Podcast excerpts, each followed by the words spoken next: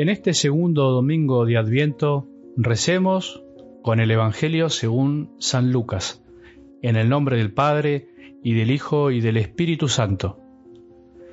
El año decimoquinto del reinado del emperador Tiberio, cuando Poncio Pilato gobernaba la Judea, siendo Herodes tetrarca de Galilea, su hermano Filipo tetrarca de Iturea y Traconítide, y Lisanias tetrarca de Abilene, bajo el pontificado de Anás y Caifás, Dios dirigió su palabra a Juan, hijo de Zacarías, que estaba en el desierto.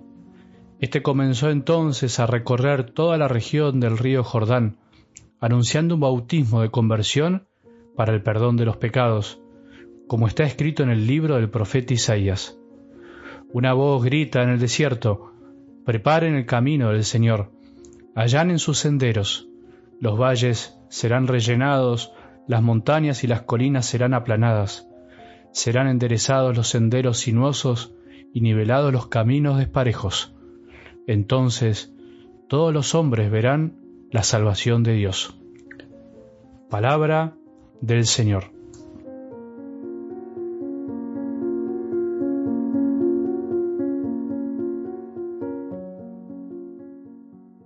Comenzamos este segundo domingo de Adviento en el cual nos estamos preparando para recibir una gran alegría en estos días que se acercan. Por eso una voz grita hoy en el desierto, la voz de Juan, que nos dice, preparen el camino, preparen el camino del Señor. Las alegrías grandes hay que prepararlas. Todas las alegrías que queremos disfrutar en nuestra vida requieren de cierta preparación. ¿Cuánto tiempo dedicamos a preparar un nacimiento, un casamiento, una fiesta, un cumpleaños?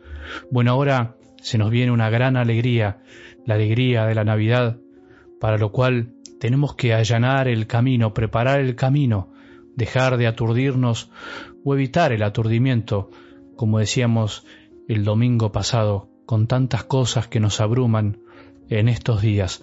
Bueno, preparemos esta gran alegría porque hoy claramente dice algo del Evangelio que Dios le habla a Juan. Dios le habla a los humildes, a los sencillos.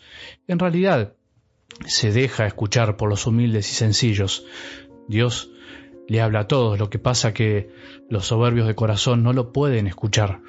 Dios se deja escuchar por los que se animan a estar en el desierto, como estuvo Juan, en el silencio, con su silencio, con el silencio de Dios, que habla siempre y que muchas veces este silencio abruma y dice más que muchísimas palabras. Así dice San Lucas hoy. Dios dirigió su palabra a Juan, hijo de Zacarías, que estaba en el desierto. Y en cambio, en contraposición, Dios no les habla a los poderosos del mundo, a Tiberio, Pilato, Herodes, Filipo, Anás y Caifás, a todos estos grandes personajes que nombra Lucas, a ninguno de esos dice la palabra que les habló, porque en realidad no hubiesen podido escucharlo. Su corazón estaba embotado aturdido. Esos que se creen realizados, que se creen que no tienen nada que aprender, no saben escuchar. Dios no nos va a hablar si nos creemos que tenemos todo y que no tenemos nada para aprender o dar. Dios no habla o calla cuando somos personas que sometemos a los demás, o mejor dicho, Dios quiere hablarnos y les habla también a los poderosos del mundo, pero ellos no saben escuchar, son los que se dejan ahogar por las cosas del mundo, los que están aturdidos por las vanidades que van y vienen, las cosas que distraen y no llegan, de la misma manera que nos puede pasar a nosotros, como cuando buscamos solo los proyectos personales que empañan nuestra mirada y no nos dejan ver más allá. Por eso nosotros también nos podemos contar entre esos y en realidad no necesitamos tener mucho poder mundano o riquezas como para no escuchar a Dios que nos habla siempre al corazón en el silencio de nuestro interior. Y en medio de tantos poderosos de la época, en el relato de hoy, Dios le habla a Juan y Dios hoy nos quiere hablar a vos y a mí, a nosotros. Dios quiere que fabriquemos nuestro pequeño desierto en este adviento, en medio de este mundo que no es ni mucho peor ni mucho mejor que el de aquel tiempo, en este mundo que es el que es, Dios nos quiere hablar. Él nos habla, pero es cuestión de hacer un esfuerzo para escuchar. Algún día, algún adviento nos dedicaremos a eso. Algún día en el adviento, en este comienzo del año litúrgico, frenaremos y pararemos para pensar y dejar de comprar tantas cosas, para intentar pasarla bien a fin de año, para lo que se llaman las fiestas, como si pasarla bien pasara por lo material.